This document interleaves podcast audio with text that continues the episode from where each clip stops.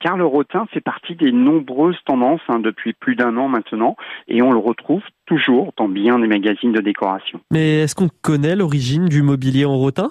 Alors, il faut savoir que la mode du mobilier en rotin est née sous le Second Empire, hein, époque à laquelle les salons se développent. Et puis, il faut bien l'avouer, le rotin avait perdu sa superbe hein, pendant quelques années. On l'a pensé démodé avec les années 50 ou avec les années 80, mais ça, c'était avant. Car avec les tendances de style du campagne chic et du style bohème, on s'intéresse beaucoup plus à ce matériau doux et naturel. C'est quoi les atouts du rotin? Authentique, léger, résistant, facile d'entretien, naturel ou teinté, le rotin donne du caractère à la décoration. Il apporte un charme rétro et moderne à la fois avec un zeste de nature. Et vous avez des idées de décoration à nous donner avec le rotin, Armel? Euh, Bien sûr, Timothée. On peut imaginer un fauteuil posé sur un tapis berbère, un miroir en rotin dans une salle de bain, un lit ou une tête de lit pour une chambre d'enfant, une table à poing en guise de bureau, et puis aussi la possibilité de multiplier des miroirs en rotin sur un pan de mur. Bref, le rotin s'adapte avec une grande facilité dans un décor en intérieur comme en extérieur. Euh, comment ça, l'extérieur?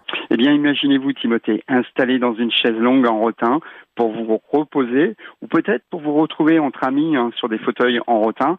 À vous le dépaysement et un décor à l'esprit vacances. oui, en effet, c'est plutôt sympa. Mais comment, par exemple, on peut différencier le rotin avec euh, du bambou, de l'osier? Alors ça, c'est la grande question. Hein. Tout d'abord, pour être précis, le mot rotin vient de la déformation du mot rotang, qui désigne un genre de palmier. Alors le bâton de rotin est constitué d'un ensemble de fibres formant un cylindre plein et de diamètre régulier. Le bambou, quant à lui, est une plante à tige cylindrique mais creuse, ligneuse et avec des nœuds alors que l'osier est une tige de saule de forme légèrement conique et formée d'une seule et unique fibre. D'accord, je vois mieux. Et je crois d'ailleurs que vous avez un fauteuil d'un designer à nous présenter, Armel? Oui, et quel fauteuil hein? Le fauteuil soleil de Janine Abraham, designer des années 50, qui a reçu la médaille d'or à l'exposition universelle de Bruxelles en 1958. Ce fauteuil est devenu emblématique hein, car il inscrit avec force dans la vague moderniste de l'époque. Et un autre fauteuil peut-être? Alors oui, oui Timothée, souvenez-vous, en 1974, elle posait dévêtue, assise dans un haut fauteuil de rotin d'inspiration tahitienne. Le film Emmanuel, bien sûr, et son affiche font de Sylvia Christel une star et du fauteuil un must. Ensuite, eh bien, on ne parlera plus que du fauteuil Emmanuel. Hein.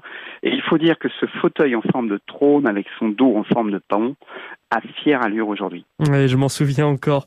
Et euh, aussi, Armel, où est-ce qu'on pourrait aller chiner le rotin? Eh bien, vous pourrez trouver ce mobilier rotin selon les arrivages hein, chez tous mes collègues sartois, notamment sur Instagram, il y en a beaucoup, et bien sûr dans notre village de la Charte-sur-la-Loire avec ses nombreuses boutiques d'antiquités brocantes, mais ça après le confinement.